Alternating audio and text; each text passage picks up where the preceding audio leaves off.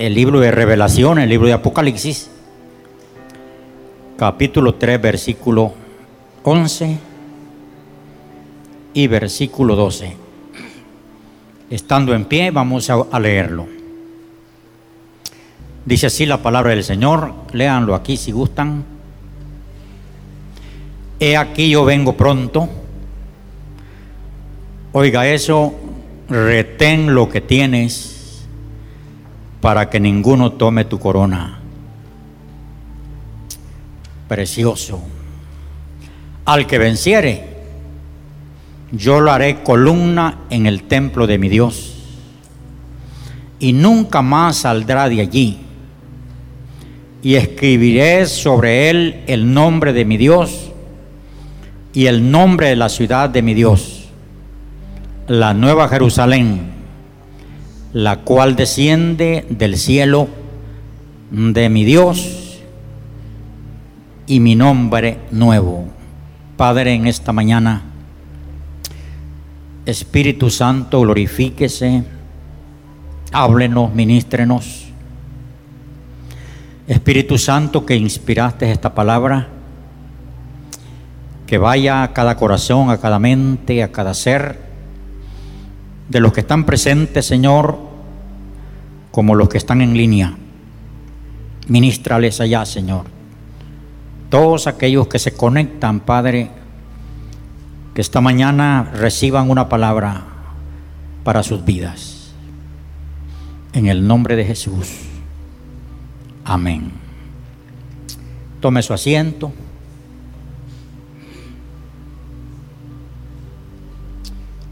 Y esté conmigo, sígame en la prédica. Creo que usted cuando vino para acá venía quizás por dos, tres cosas una era que quería quería venir a adorar a Dios. Así fue. Quería venir a adorar a Dios. Y quizás también quería ver a los hermanos. Ver a sus hermanos. Qué alegría ver a sus hermanos. Y espero que también usted haya venido diciendo, Quiero que Dios me hable. Necesito que Dios me hable. Quiero estar direccionado por Él. Necesito un consejo. Un consejo. Una vez se necesita un consejo para tomar una decisión, va a ser un trato Está en el si me caso no me caso, quiere una palabra. Me divorcio no me divorcio, quiere una palabra. Me voy, no me voy, una palabra. Entonces uno quiere un consejo. Yo este mes pasado yo quería un consejo. Estaba por hacer un trato. Estaba en el dilema ¿qué hago? Voy, a quedar satisfecho si lo hago, voy a quedar arrepentido si lo hago. Y en cosas, en cosas sencillas, siempre hay que ir a Dios. Le dije, Señor, dame la respuesta tú. Y quiero que me hables tú a través, como tú hablas. Y le comenté a un hermano en San Miguel, le cuento quiero hacer este trato. No me dijo, cuidadito, pastor. Es que iba a vender la camioneta, eso es. Le iba a vender y quería otra. Bueno, el cajón es que le iba a vender el muy combo porque se arruinó el motor. Y me daban otra, nueva. Pero me dijo, no, eso que le van a dar, en tres años ya no tiene, ya no tiene el precio. Y ese, eso que usted tiene pueden pasar 10 años y tiene precio. Ah, pues dije yo, vaya, gracias por el consejo. Dios me habló en cosas así.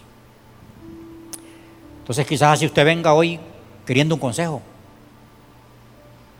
ya está en un dilema, entonces permita que Dios le hable.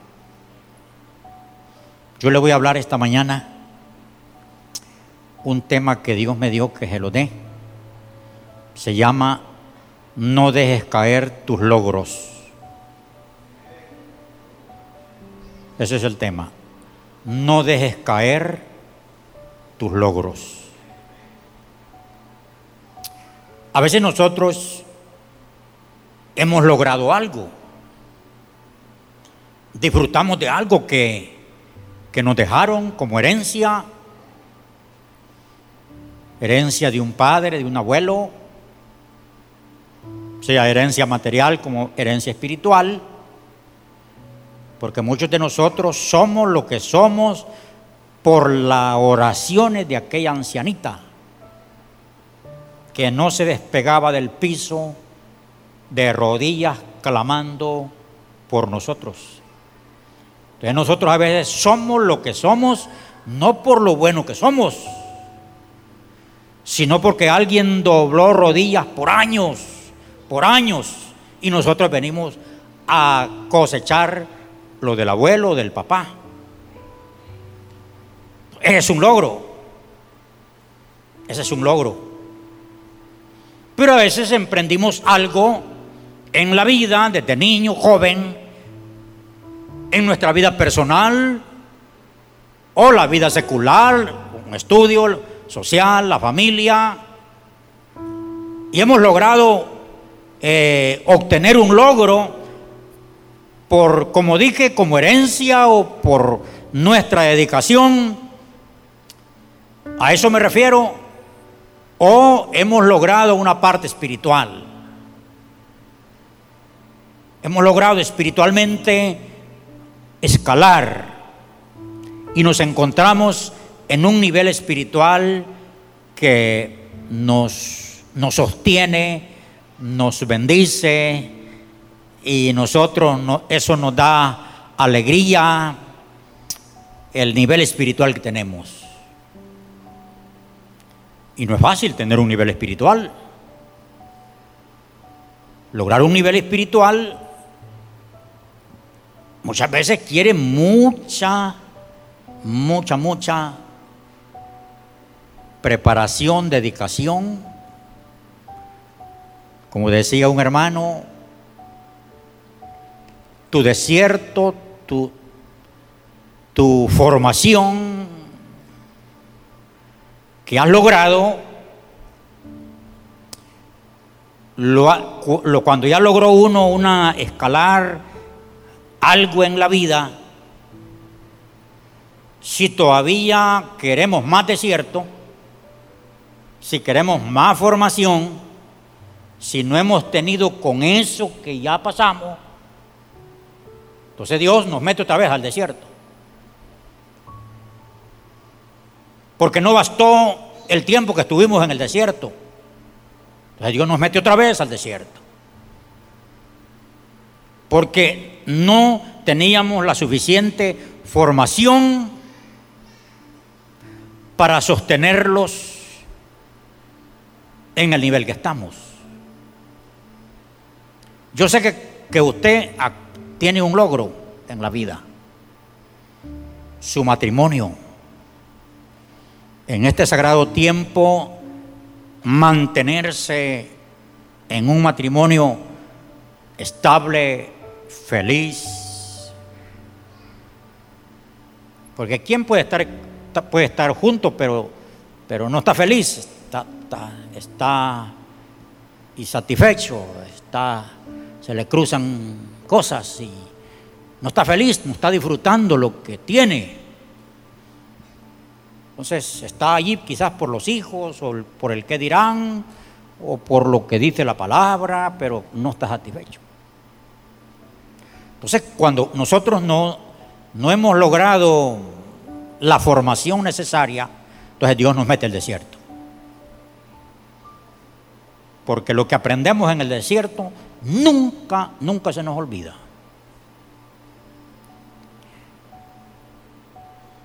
¿Cómo se llama el tema?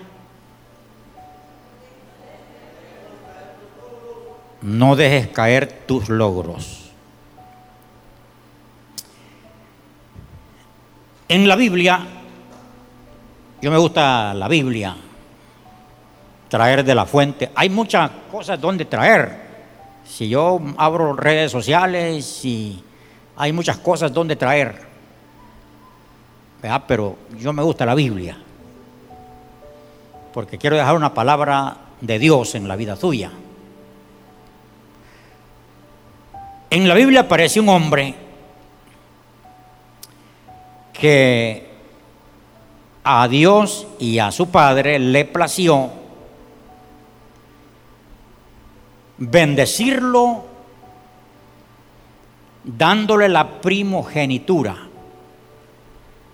Este hombre, Dios y su padre y su madre le dio la primogenitura.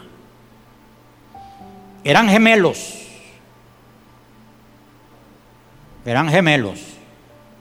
No podían nacer a una vez los dos. Tenía que venir uno detrás de otro. Y a Dios le plació, aunque aparece en la Biblia que como que, como que en el vientre los dos gemelos luchaban porque uno quería nacer primero.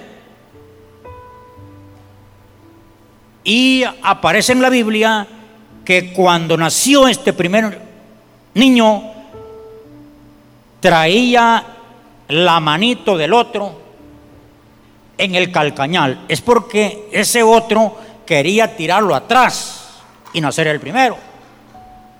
Porque él era el heredero de la primogenitura, de la bendición del gobierno de autoridad, de patrón, de señor.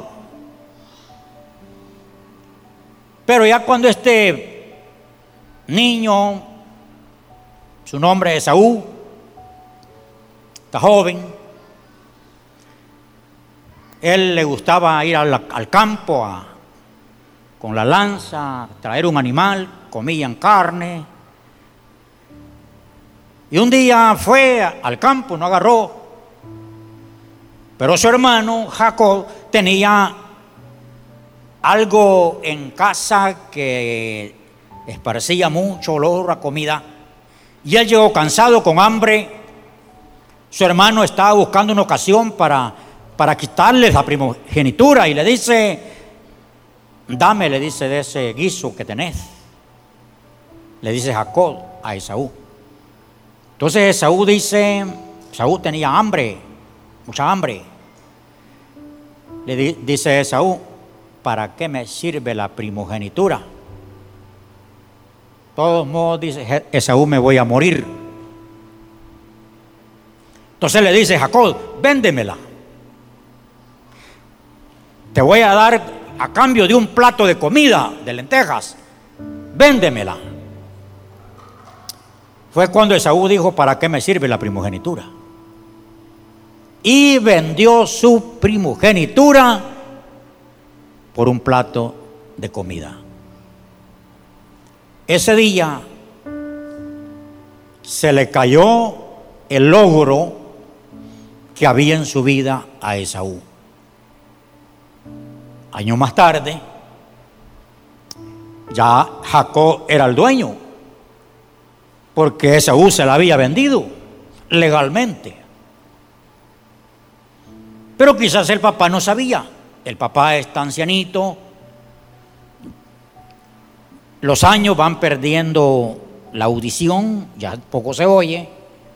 Por eso las personas después de 60 años, háblele fuerte y cerca. Y poco ve, porque se va acabando, se va acabando el oído, la vista, las fuerzas, todo se va acabando.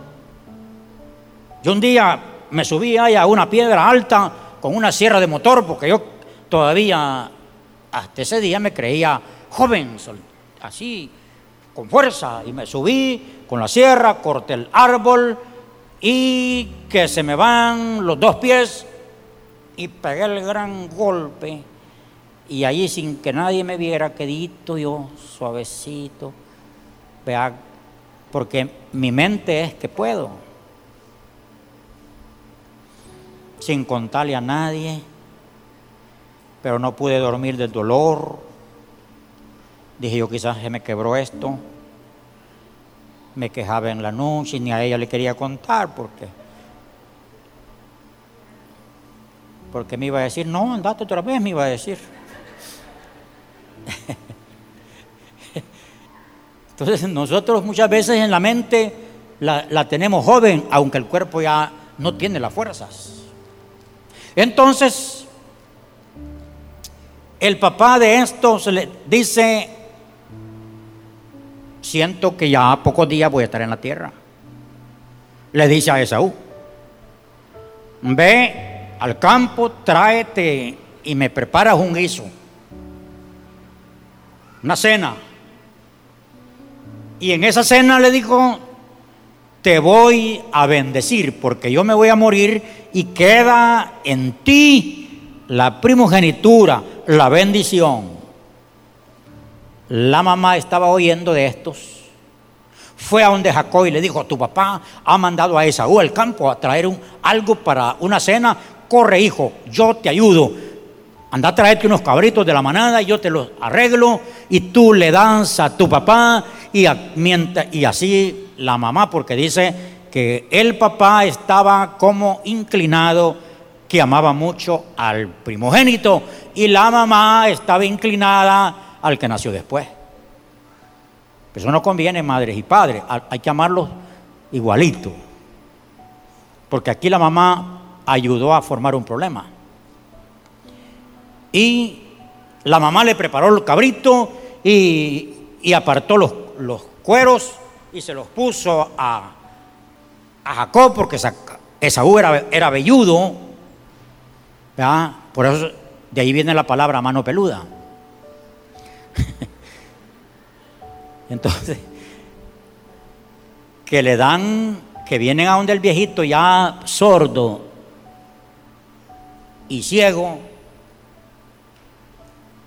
y dijo, Padre, aquí traigo lo que me pediste, fingiendo la voz, la voz y la piel.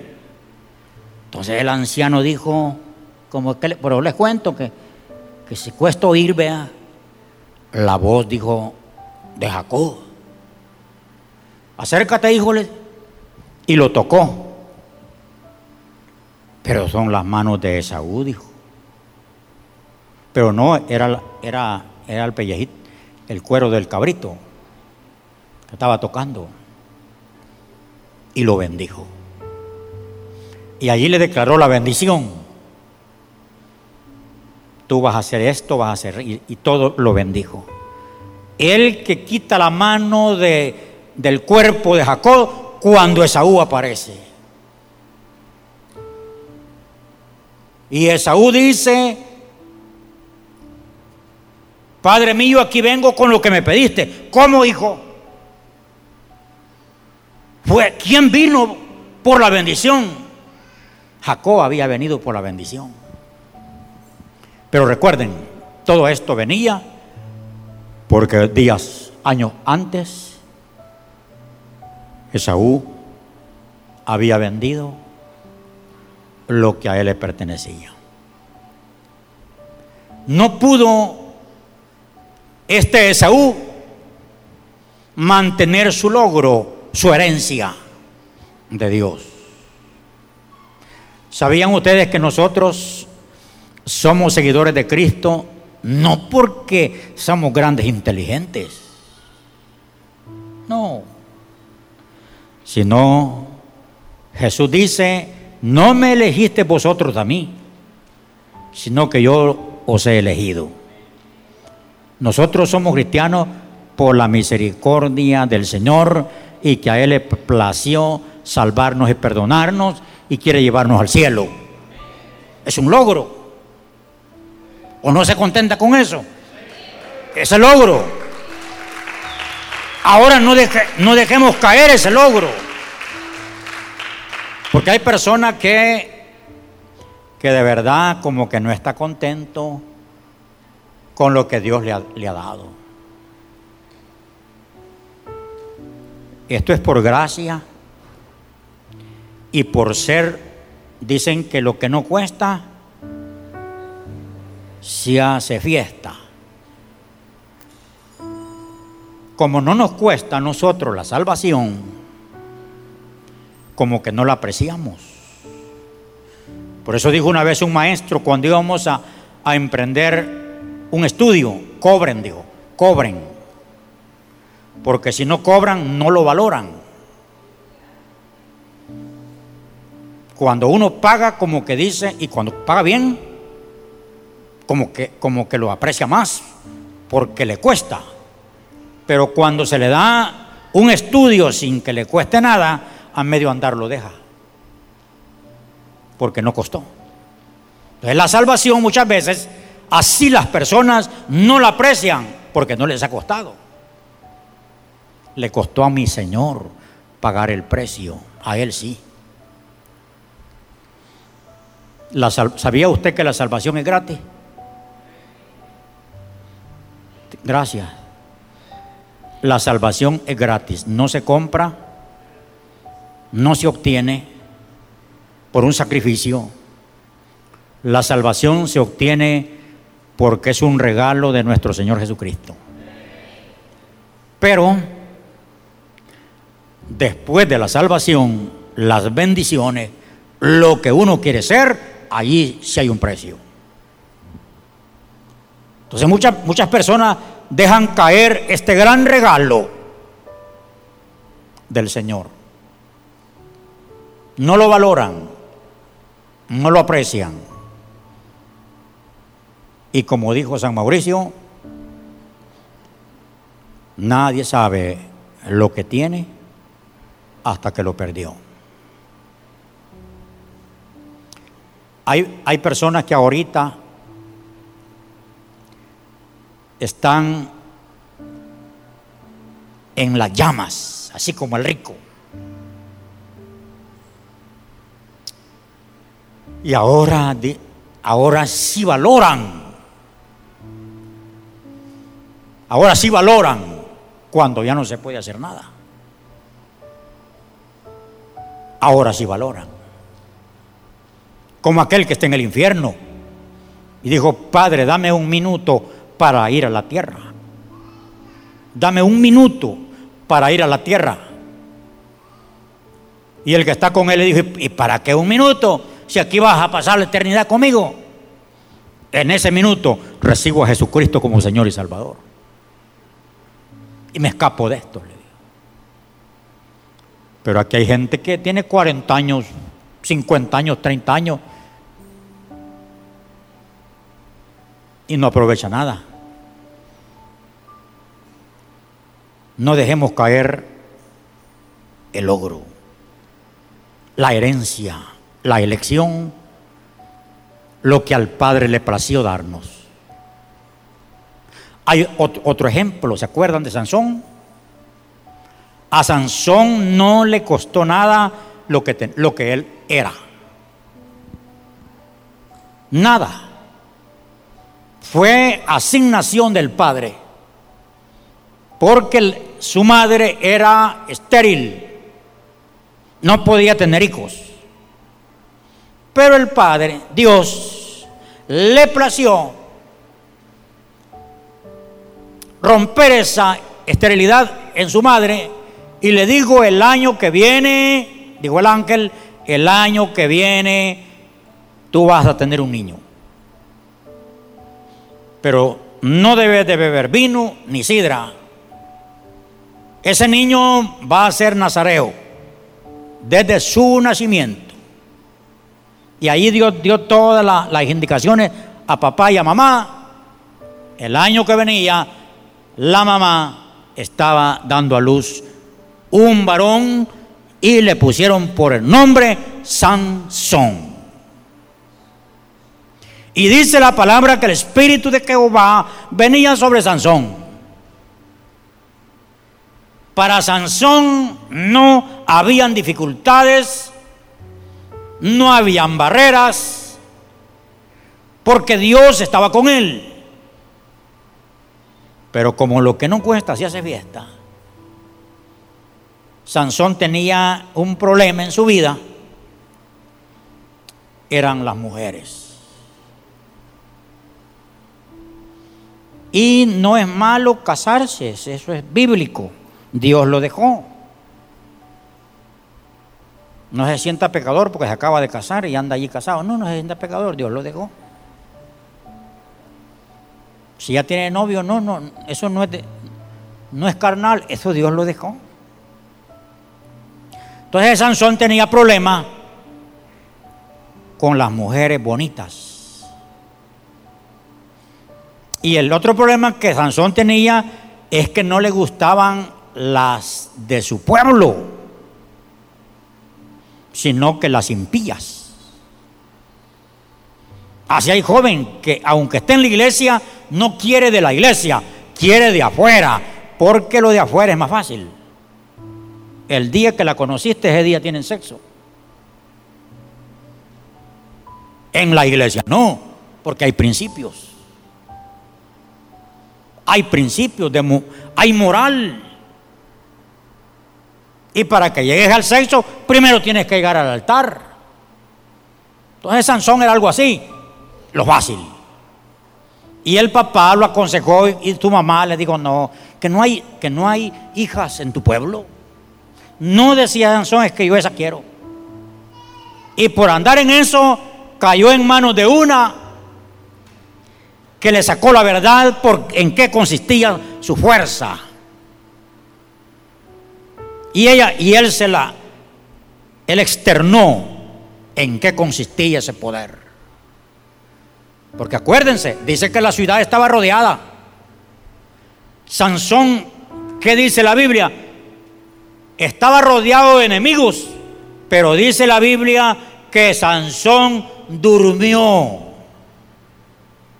No se desveló sabiendo que estaba rodeado de enemigos. Dice que durmió. Y en la mañana, en la madrugada, Sansón se despertó. Y el pueblo enemigo estaba dormido.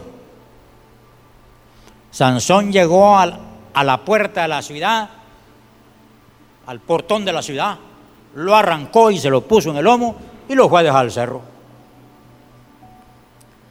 Ese Sansón era terrible, pero esta mujer, con sus palabras, con sus melodías, lo durmió, ya teniendo ella la confesión de ese poderoso que tenía entre sí, sentado junto a ella. Ella preparó gente que vinieran a cortarle su cabello y cuando Sansón despierta, ella le dice, Sansón, los filisteos contra ti. Y él se quiso, él pensaba que que iba a ser como antes. Ya no. Ya Jehová no estaba con él. Porque un tiempo Dios está ahí con nosotros. A pesar de lo malo que estemos haciendo, Dios está ahí. Dios está ahí, queriendo rescatarte, queriendo ayudarte, queriendo que reconozcas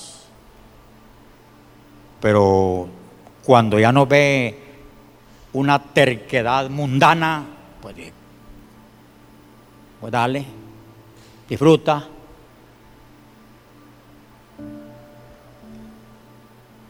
Ahí vas a ver en el camino qué te pasa. Y al pobre Sansón, ustedes saben la historia, en escuela dominical nos enseñaron eso. ¿Qué le pasó a Sansón? ya amarrado, le sacaron los ojos. Oigan, hermano, una basurita en los ojos duele. Y que le metan una cuchara afilada para sacarle las bombas. Y no solo uno, las dos. Y no es que lo iban a acostar para que, para que sanara la herida, lo pusieron a moler en la piedra. Y se burlaban de él. porque él no trabajó, no luchó para sostener su logro.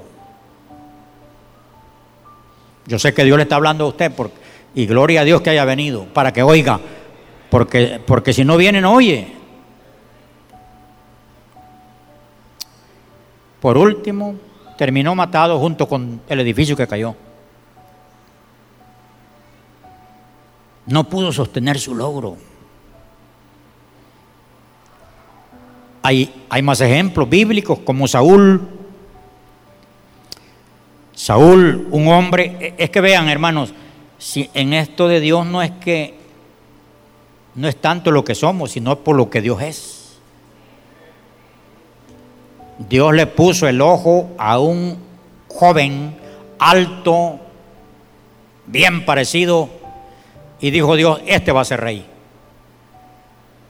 Y le dijo Dios al profeta, me lo vas a ungir, te voy, a, voy a hacer que se pierdan unas anas, él va a andar buscando las anas, y por andar buscando las anas va a venir a ti. Es que Dios usa muchas cosas para hacernos venir. Y cuando llegaron donde estaba Samuel, Samuel lo tuvo esa noche allí aconsejándolo, dándole, luego en la mañana lo ungió. Este Saúl se va ungido.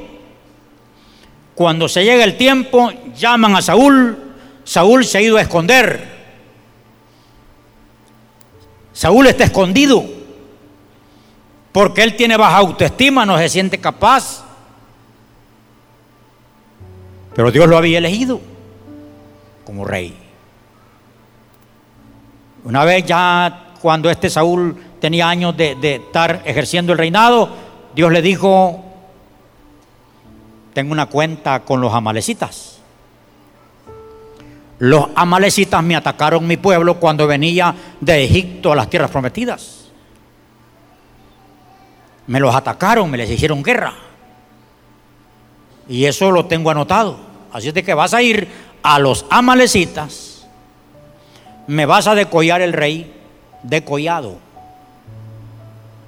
Y no me vas a dejar con vida nada en Amalet. Nada. Le vas a dar a todo. Y el rey fue,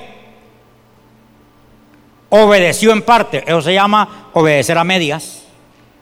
El rey fue y no mató a Agat, el rey, lo dejó con vida no mató lo mejor de ovejas y vacas. Y, dijo Dios a Samuel, ve, ve a donde aquel desobediente, porque no ha cumplido. Lo mandé a hacer esto y esto y no ha cumplido. Ve y confróntalo. La madrugada se levantó el profeta, va para la casa del rey y le dice, aquí me manda Jehová. Jehová dice que no cumpliste.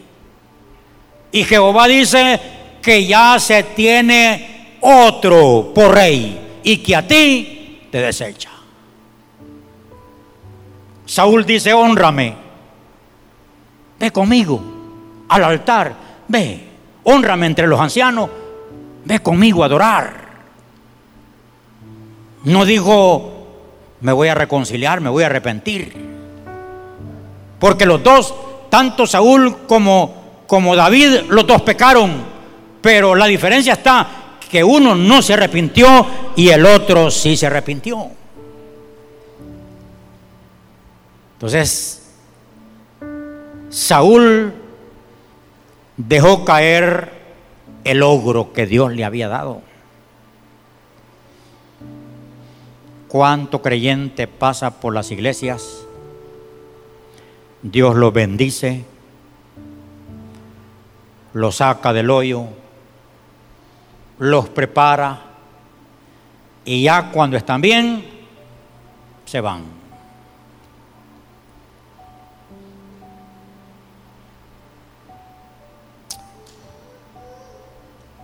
Hay más ejemplos. Voy a dejar unos y voy a hablar de, de otros. En Mateo 25 aparece la parábola de las diez vírgenes. Cinco dice que eran prudentes y cinco insensatas, pero las diez eran vírgenes. Un logro. Estas insensatas, aunque no se prepararon, no hicieron como debían de hacer, pero fueron elegidas vírgenes. Ese es un logro. Era un logro estar en el grupo de las diez. Pero cinco de ellas trabajaron y trabajaron hasta obtener suficiente aceite porque tenían que estar sus lámparas encendidas. Entonces, ellas tenían aceite. Las otras cinco, aunque eran vírgenes, y eran de las señoritas más bellas, todas las diez, ese era un privilegio. Pero estas cinco vírgenes no no trataron de, de mantener ese logro en la vida. Y a la hora de que viene el esposo y el esposo dice, aquí viene el esposo, salí de recibirle. Las vírgenes prudentes dice que se levantaron, arreglaron sus lámparas, las encendieron y fueron a recibir al esposo. Y entraron, dice, a las bodas. Las insensatas a la hora de las horas que no les encendía la lámpara porque pensaban que solo se ocupaba la lámpara. En ese tiempo era el aceite para que alumbrara el combustible.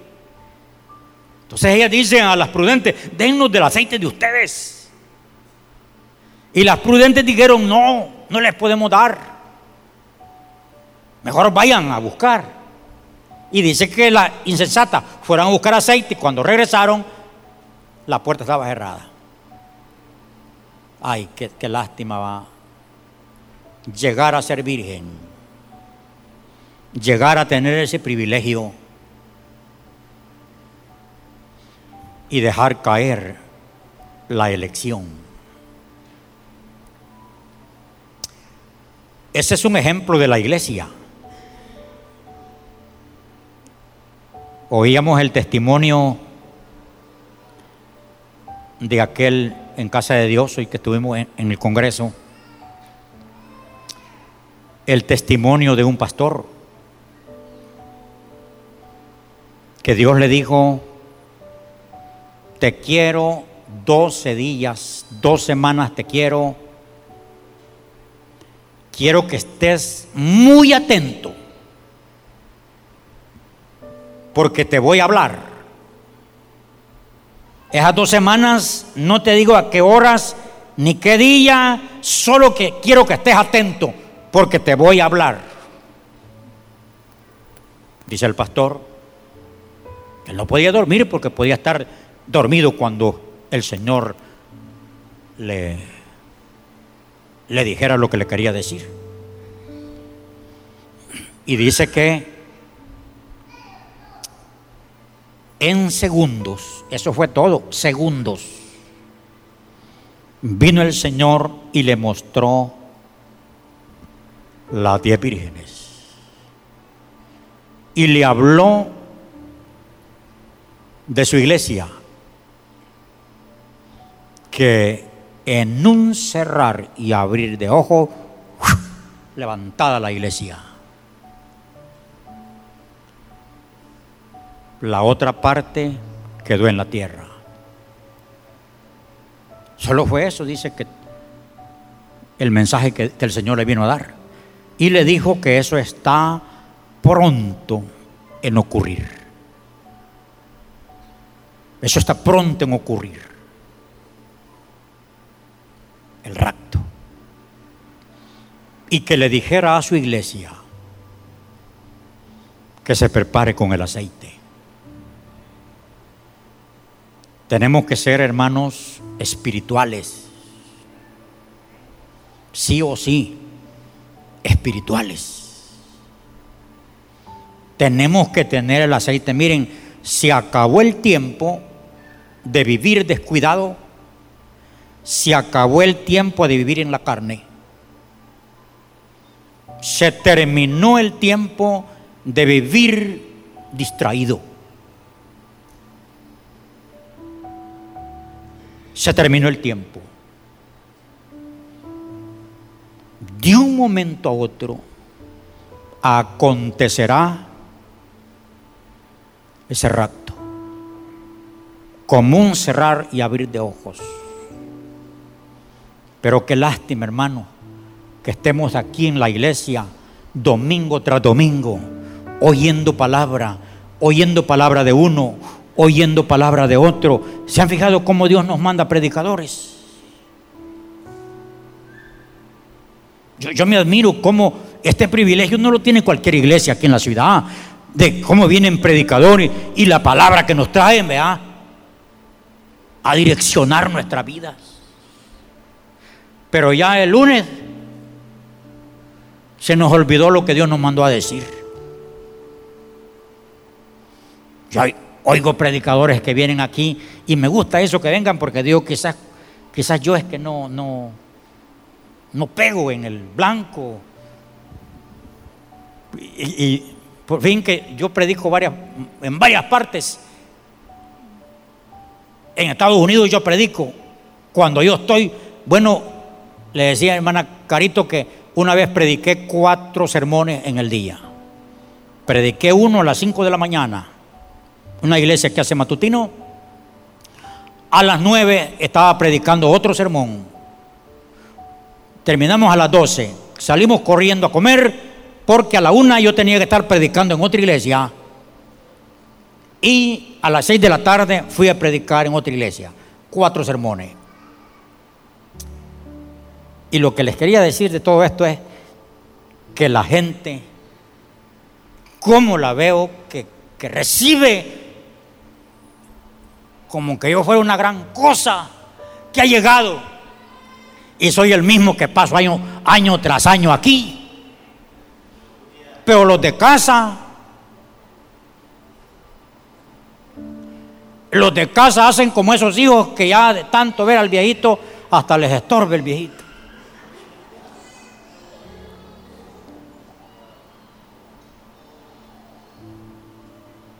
Hermano, Cristo viene a la hora que menos esperamos. Y sería una cobardía que acontezca ese rapto inmediato y nosotros sigamos durmiendo ahí.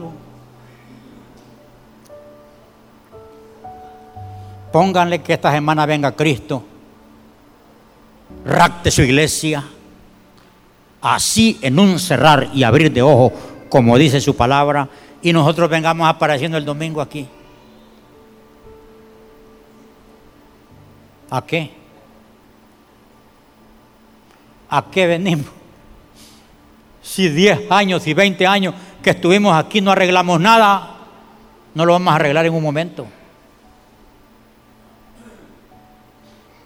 Hermanos, no dejemos caer nuestros logros.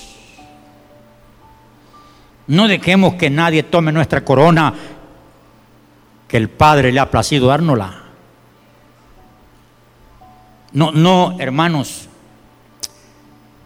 Oigan, es que esto es como el que se casa y sigue creyendo que es soltero.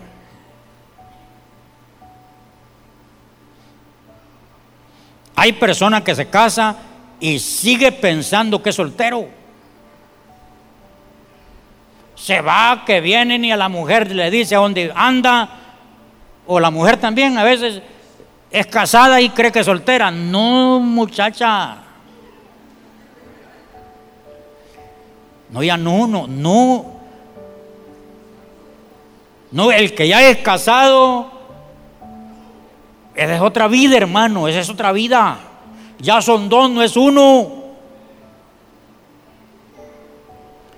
Ah, pues así le pasa a la iglesia. La, la iglesia se le ha olvidado que tiene un compromiso con Jesús y vive como que si no lo tuviera. Viene cuando le da la gana. no obedece. Obedece en partes como Saúl lo que le gusta. No dejemos caer, hermanos. Miren, hay gente que está en un hospital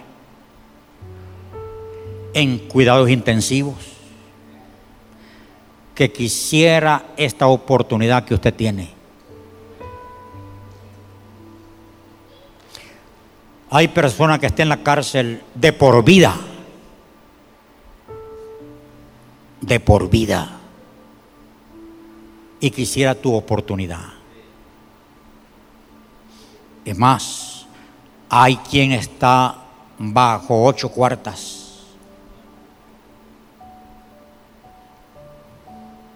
y su, y su alma ya está en otro lugar donde no se manda sola. Y quisiera esta oportunidad, quisiera esa silla donde tú estás, quisiera estar sentado allí. Pero tú que estás aquí en vida, vives como el casado que se cree soltero. Miren, todas esta semana yo le decía a una hermana que, que venía aquí, le digo, ahí está su silla. Donde usted se sentaba, ahí está la silla. ¿Qué hago con la silla? Le dije. La quito, la quemo, la guardo, la vendo o siento otro. No, me dijo. Ahí vos estar el viernes, dijo. Vino. No vino. es que ella piensa que al pastor le miente.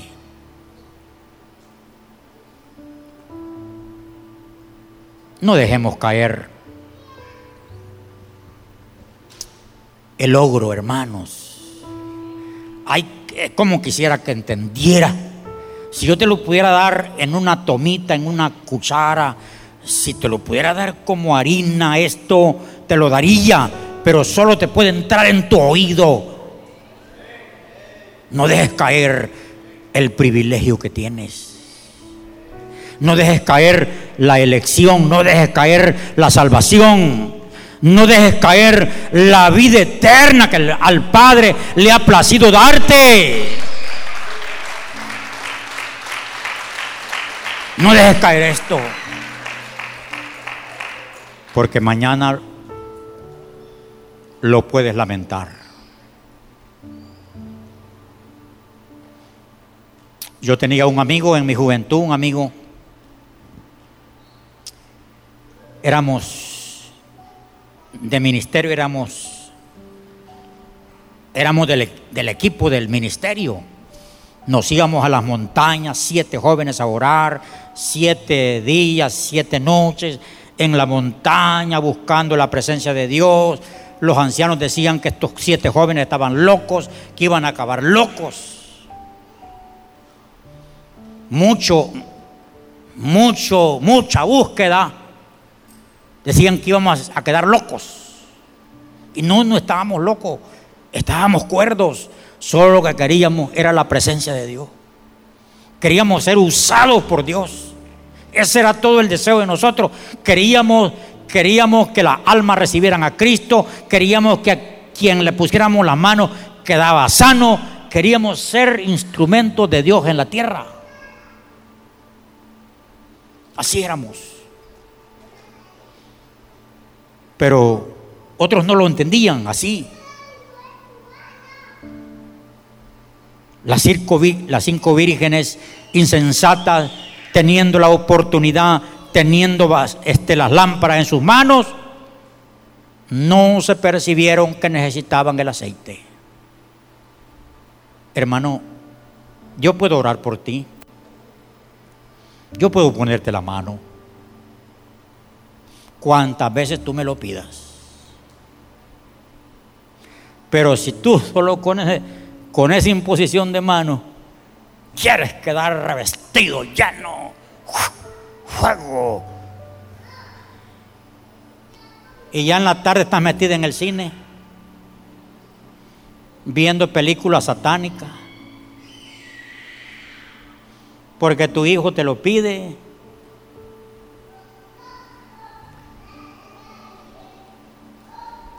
Porque tu hermano te lleva. Tú quieres la unción de Dios, tú quieres el aceite de Dios, pero no quieres pagar ningún precio.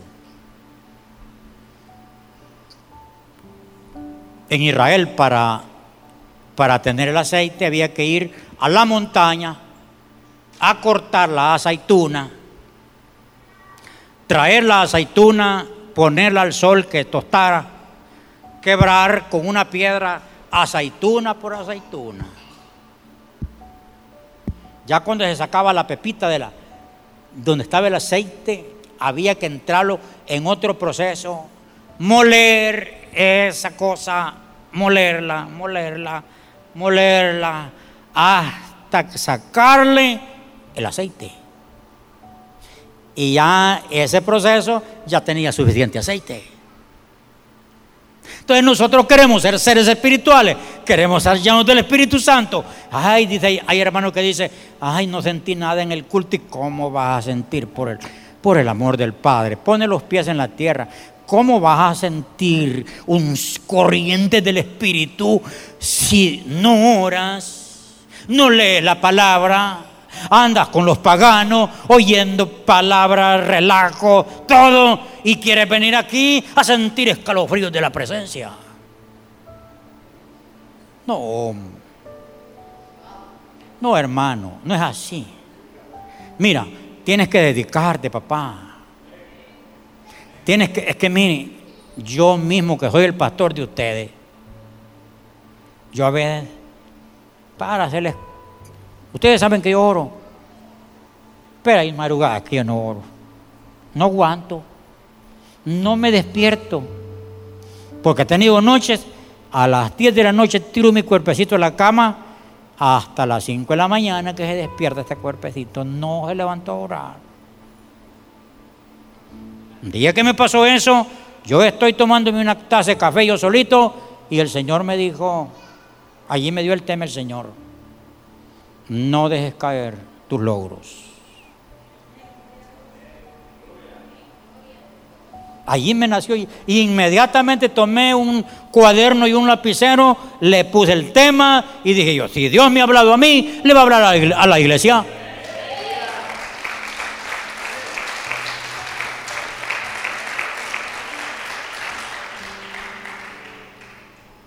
Se avecina de un de repente el rapto. Y tenemos que estar velando, preparados. No solo es el domingo. No, es que ¿quién les dijo eso? ¿Quién les dijo que solo el domingo es? ¿Domingueros? ¿Quién les dijo que solo es el domingo, la comunión con papá es todo el tiempo.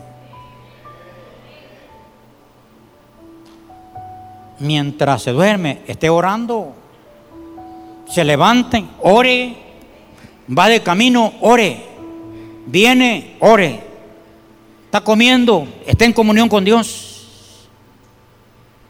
Si hay una reunión mm, con otros, aperture esa reunión con una oración. Llénese. Llénese. Y cuando siente que el nivel espiritual va bajando, porque no bien siente cuando va bajando el nivel espiritual. ¿Saben cuándo siente uno que el nivel espiritual ya bajó? Ya no quiere orar. Ya no quiere ir a la iglesia. Ya no quiere leer la palabra ya no quiere esta relación con Dios. Va bajando. Y si no se pone listo, se va a bajar. Y miren, ya seco. ¿Para qué? Y eso es lo que les ha pasado a aquellos que se sentaban en, en esas sillas vacías. Eso es lo que les pasó. Y ahora para que se levanten.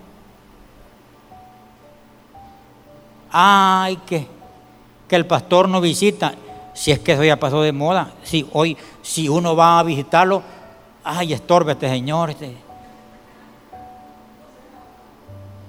Yo sería que quedé, quedé traumado con aquella visita que le hice a una familia. Me dejó en la sala y que no salió. Esperé 40 minutos y dije yo, ¿y qué estoy haciendo aquí? Y no había, no había, eh, no había con quién despedirse. ¿Saben qué hice? Agarré mi Biblia y me fui. Y cuando salí de allí, sacudí mis zapatos y dije, no, jamás vuelvo aquí.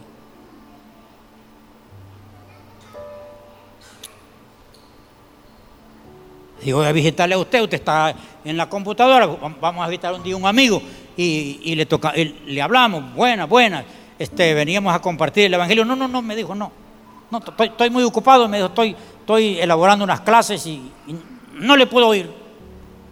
Que Dios le bendiga. Yo creí que otras noticias traían.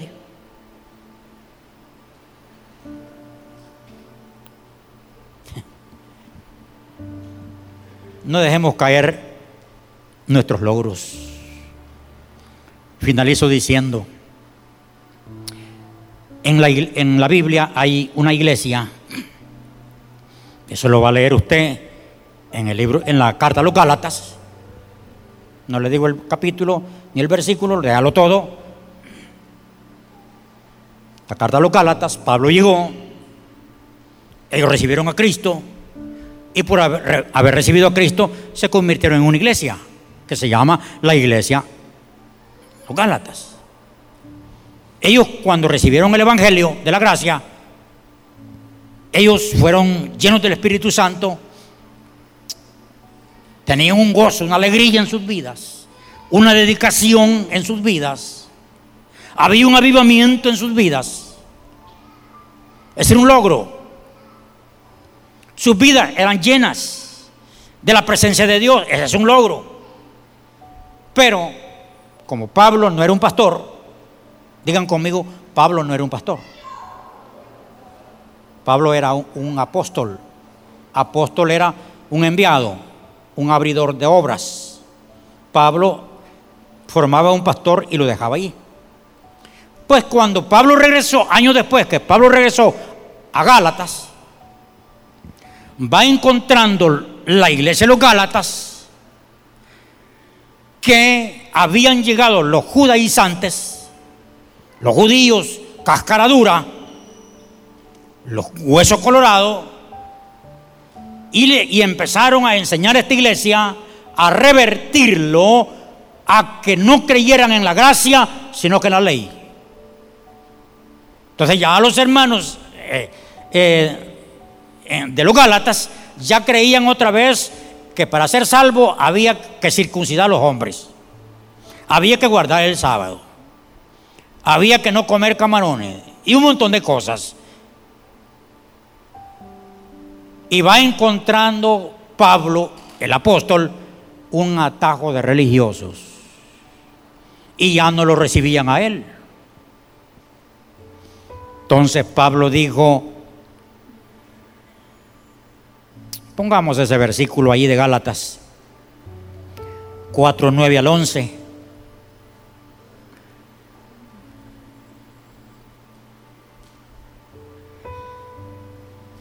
Dice, más ahora conociendo a Dios, estaba diciéndole a ellos, más ahora conociendo a Dios, o más bien siendo conocidos por Dios, ¿cómo es que os volvéis de nuevo a los débiles y pobres rudimientos a los cuales os queréis volver a esclavizar.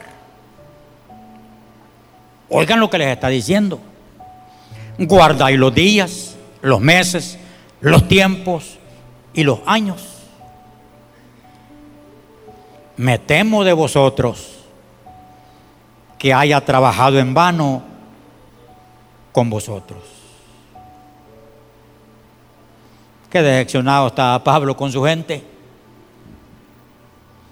Y ahora los judaizantes habían llegado personalmente. Yo sé que ustedes están con tanta hambre de Dios, que de tanta hambre de Dios que tienen, que ustedes oyen en las redes sociales, oyen en los programas de radio, cualquier cosa que no les está ayudando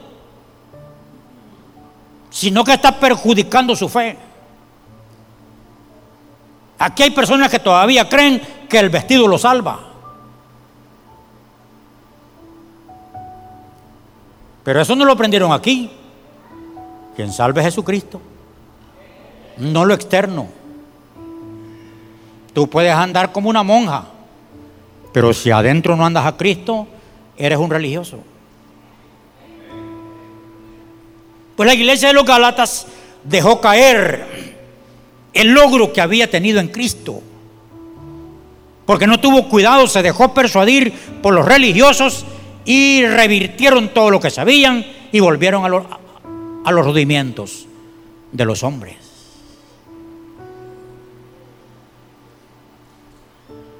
El Evangelio, la salvación es por gracia. Por gracia. Pero ahora hay otra doctrina hablando de la gracia. Gracia sobre gracia. Que dice, es que miren, esto es, esto hay que ponerle cuidado a todo. Dice, nosotros somos salvos por gracia, podemos emborracharnos, somos salvos por gracia. Podemos fumar, somos salvos por gracia. Podemos tener varias mujeres, relaciones sexuales fuera del matrimonio, somos salvos por gracia.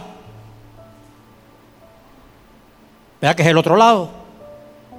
Lo que Pablo dice, que hemos sido, hemos sido libres de la esclavitud, pero que no usemos esta libertad para el libertinaje. Logremos mantener nuestros logros. Si ya tú eres salvo, es un logro. Eh, amas lo de Dios, es un logro.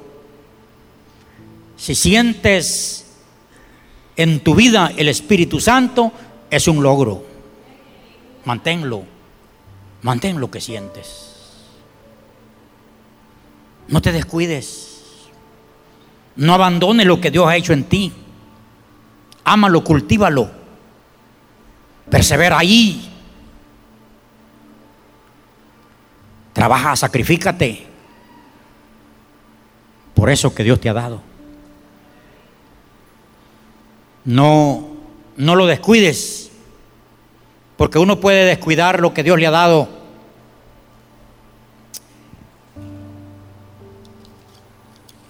Imaginen ustedes, sobre el domingo, y a veces ni el domingo,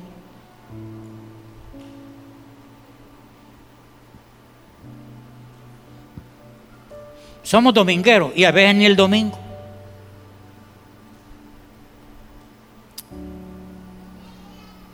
No, no, dejemos caer los logros.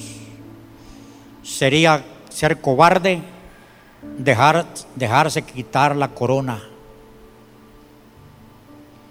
Y yo no sé por qué le quieran quitar la corona a uno, pues si coronas hay para todos. Yo no sé por qué hay personas que tratan de echarle zancadilla a otro. ¿Para qué? Si hay también para ellos. Así como cuando hay un reparto de comida, hay para todo el que llegue y para qué estar peleando. ¿Verdad? Entonces, así, no, hay necesidad de, de, quitarle la corona al otro. Sí, sí, sí hay para todos. Así es que mi consejo finalizando es, apreciemos lo que Dios nos ha dado. Cuidemos lo que hemos recibido. Amemos la elección. No negociemos la fe y la vida eterna por nada. Por nada. No lo negociemos. Esto es innegociable.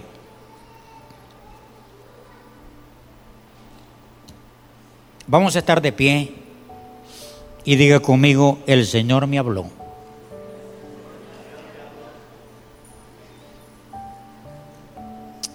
Si el Señor nos habló, ¿qué vamos a hacer?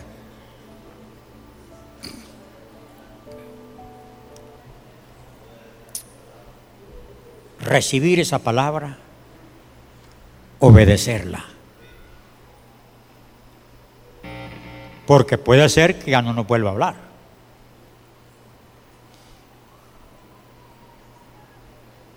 ¿Qué pasa si usted le dice a su hijo, anda a traerme aquella carretilla?